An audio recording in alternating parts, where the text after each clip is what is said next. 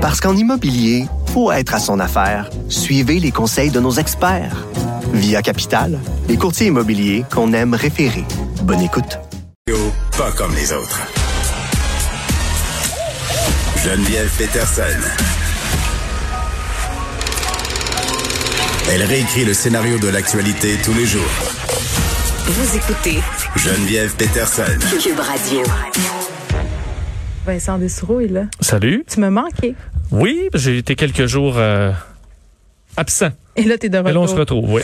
Euh, nouvelle de dernière heure, un corps retrouvé dans le lac des Deux-Montagnes. Oui, et vous vous souviendrez probablement de cette histoire, euh, les deux jeunes pêcheurs disparus au mois de novembre dernier là, dans les eaux du lac des Deux-Montagnes, dans les Laurentides.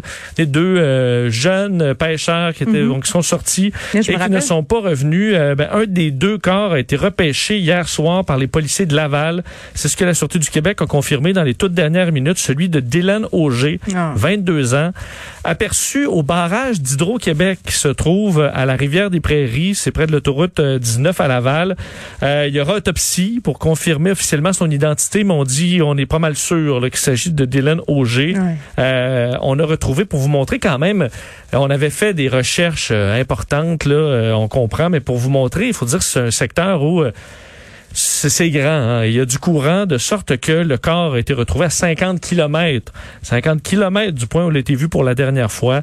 Euh, alors, euh, on, les, les recherches se poursuivent. Il y aura d'ailleurs des recherches. Il y en a présentement en hélicoptère pour tenter de localiser le corps d'Antoine Paquin, le deuxième pêcheur disparu. Alors, est-ce qu'on sera chanceux et on sera capable de le retrouver cette fois? On l'espère évidemment pour les familles. C'est une très triste histoire. Oui. Euh, point de presse de Justin Trudeau. Oui, un, un mot sur Justin Ouais. Trudeau parce que euh, avait quand même plusieurs euh, plusieurs dossiers. Entre autres, on n'est pas très surpris là, le prolongement euh, des euh, de la quarantaine pour les voyageurs jusqu'au 21 mai. Donc on ajoute en gros un mois par rapport à ce qui était prévu, mais on comprend. Euh, Ben, dans les circonstances, c'est un peu surpris. logique, Ben, c'est ça. J'aurais été bien surpris que, que les choses Oui. changent avec surtout ce qui se passe en Ontario On et dans, entrer dans le les autres provinces. c'est ça. D'ailleurs, euh, M. Trudeau a quand même voulu parce que euh, Doug Ford en Ontario avait beaucoup pointé du doigt Justin Trudeau Bien sur sûr. la frontière et tout ça. Alors, il y a un Mm. petit jeu politique. Justin Trudeau donnait certains chiffres montrant qu'il y a seulement 2 a fait moins de 2% des cas de COVID au pays qui sont liés à des voyages Ils par se avion. répondent là, comme le faisait à l'époque euh, Legault et Trudeau euh, concernant les vaccins. C'est ce qu'on voit un peu là-dedans, en rappelant qu'on a les mesures sanitaires parmi les plus sévères au monde Ah oui. et tout ça. Alors bref, ça va durer au moins jusqu'au 21 mai. Euh, et euh, un mot quand même, parce que les nouvelles d'aujourd'hui au Québec touchent M. Trudeau. L'AstraZeneca, disponible aux 45 ans et plus. Ben, M. Trudeau se retrouve à pouvoir être vacciné et il le sera très bientôt. Je vous fais entendre sa petite déclaration concernant sa propre vaccination au premier ministre. On est en train de, dans le processus de, euh, euh, d'arranger un rendez-vous euh, dans une pharmacie pour pour avoir une dose, ma première dose probablement d'AstraZeneca, j'espère AstraZeneca, pour encourager tout le monde de faire de même. Bon. Il n'y a pas tant le choix de ne pas avoir AstraZeneca. C'est un peu drôle qu'ils disent ça, mais ce que j'aime, c'est qu'il va aller en pharmacie parce qu'on a souligné plus qu'une fois euh, la part des pharmaciens qu'on pourrait davantage mettre à contribution dans la dans l'effort vaccinal. là. Tout à fait. Et on sait qu'il y a beaucoup de pharmaciens qui attendaient euh, et qui sont qui le disent effectivement. Ils sont prêts.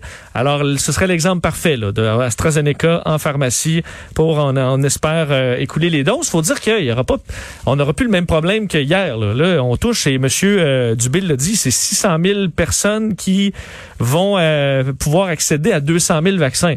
Alors, on s'attend pas à ce que les centres de vaccination soient vides demain dans les prochains jours, loin de là. Alors, ce sera plus le même problème, du moins pour un certain temps, avec euh, avec la vaccination. J'ai très, très ri de voir euh, une blague de Louis T sur Twitter par rapport au, au- au manque de gens dans les cliniques sans rendez-vous.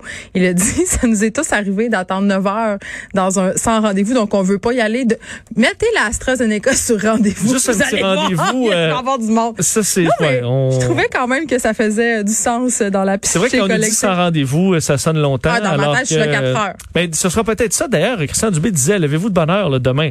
On se souvient l'effet On a de... vu l'engouement les premiers jours. Ben oui, euh, pour juste 5 ans. ouais. Là, on ouvre euh, 10 ans d'âge et de plus en plus des, ben, des personnes plus jeunes. Je dis pas qu'à 55 ans, euh, vous êtes, vous êtes, vous êtes vieux, là, loin de là. Non, on dit pas ça, là. On dit pas Personne ça. dit ça. D'ailleurs, les pas jeunes ça. adultes, c'est 60 ans et moins. OK? C'est ça qui se passe. Tu as fait raison, mais on peut s'attendre à ce que demain, euh, Oui. on ouvre quand même à beaucoup de gens. Là, alors, il y aura, il y aura assurément de l'intérêt. Bon, euh, petite nouvelle quand même, euh, puis on voit ça passer dans les médias depuis quelques temps. Hausse des ITSS chez les jeunes. Je voyais une nouvelle euh, passer au Saguenay. Là, il y avait des problèmes de syphilis au Saguenay. Euh, Qu'est-ce qui se passe? Oui, parce que la syphilis, c'était à un moment donné pratiquement disparu. C'est pas hein. Baudelaire qui avait ça. Ben, c'est ça, c'est une maladie, c'est- folklorique avoir la syphilis, Oui. c'est peu à mode, euh, mais ça revient. Alors là, euh, au point où l'Association médicale canadienne sonne l'alarme en parlant de hausse spectaculaire euh, de, donc. des ITSS. Enfin, on parle, là, ce qui a monté le plus, c'est la syphilis. D'ailleurs, docteur Régent Thomas disait que c'est une augmentation vraiment euh, impressionnante. Euh, chlamydia, ensuite, euh, syphilis, c'est 57%